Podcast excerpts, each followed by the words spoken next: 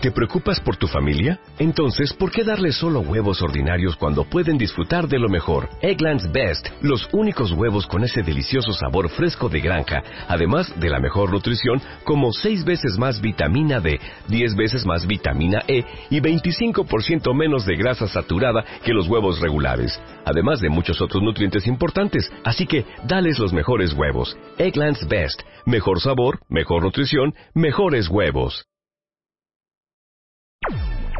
Freddy decía yo hace un momento que del Yeti sí que se ha hablado muchas veces, incluso eh, hemos visto imágenes, no sabemos si reales o no, pero imágenes hay. Pero David, nos decías, no es el único, hay más bestias que se dicen que, se dice que han visto por las calles Perdona que me ría, pero es que claro, me imagino al Yeti andando por Manhattan y me parece un poco raro. Bueno, ahí un conjunto de muchas criaturas y bestias, todos eh, están eh, incluidos. Estados Unidos. A ver, la ciencia oficial no los reconoce, por lo tanto, hay otro campo que se llaman, ellos son críptidos y están recogidos en la criptozoología. Y es criptozoología.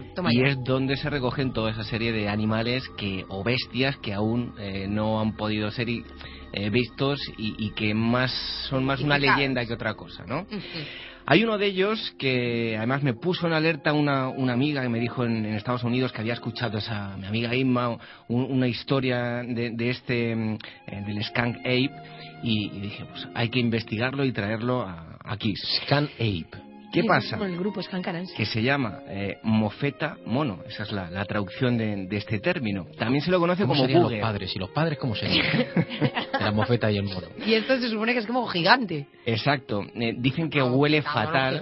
Un olor fétido, a huevos podridos. viene de la madre, la mofeta. Algunos dicen que es que vive en antiguas eh, cuevas o madrigueras de cocodrilos. Bueno. Con restos de animales muertos. Y hay gente que asegura que los ha visto. Sí, sí. Sobre todo es, una historia que viene de los años 60, 70 con, con bastantes casos En, Arkansas, Carolina del Norte y, Florida pero eh, sobre todo a raíz del año 2000 se han producido, digamos, una crecida en, todas esas denuncias. ¿Ah, y hay denuncias de todo tipo. Gente que lo ha visto eh, robando por la carretera maíz y, comiéndoselo encima de, cabañas. Incluso también gente que dice eh, que el animal le ha golpeado con un palo. Pero, por favor. David, tú que te quieres siempre ver a los extraterrestres y demás, ¿a ti de verdad te gustaría encontrarte alguna vez con un mono mofeta? no, ¿Te gustaría? Ya, sabéis que a mí me encantaría encontrarme con, todo este tipo de... ¿Qué harías? ¿Te pondrías un collar? ¿Lo llevarías a casa de mascota? ¿O qué harías? Hay que hacerle una foto, hay que hacer una foto para lograr claro, testimonio. lo importante es imágenes, porque hay otro también del que se habla, el B-Man o algo así, Biaman. El, el este tampoco... se llama de, Kansas City Biman Monster. Ah, se llama así, de Kansas City. Ah, sí. sí. pero tendrá un nombre de pila o algo, ¿no? El... además, es, una historia muy curiosa porque viene de principios del siglo XX. Lo mejor de todo es que esta criatura se dice que es una mezcla, un cruce entre Bigfoot y una criatura similar a un lobo. Eh, es una historia. Era como el Yeti, ¿no? Es el mismo, sí, ese estilo, el pie grande, ¿no? Sí. Eh, ¿Qué pasa? Que hay una, un circo que en 1914 se está desplazando de un, de un, lado a otro en tren. Ahí lo tienes. Descarrila el tren, se escapan todas las bestias, consiguen recuperar a todas, menos al gran gorila, el animal más eh, temerario del, del circo, eh, medía cerca de dos metros. ¿Qué ocurre? Que se escapa, eh, hace su vida eh, en solitario y se termina un piso, lo típico. Claro, se termina cruzando con una criatura que dicen que era similar a un lobo.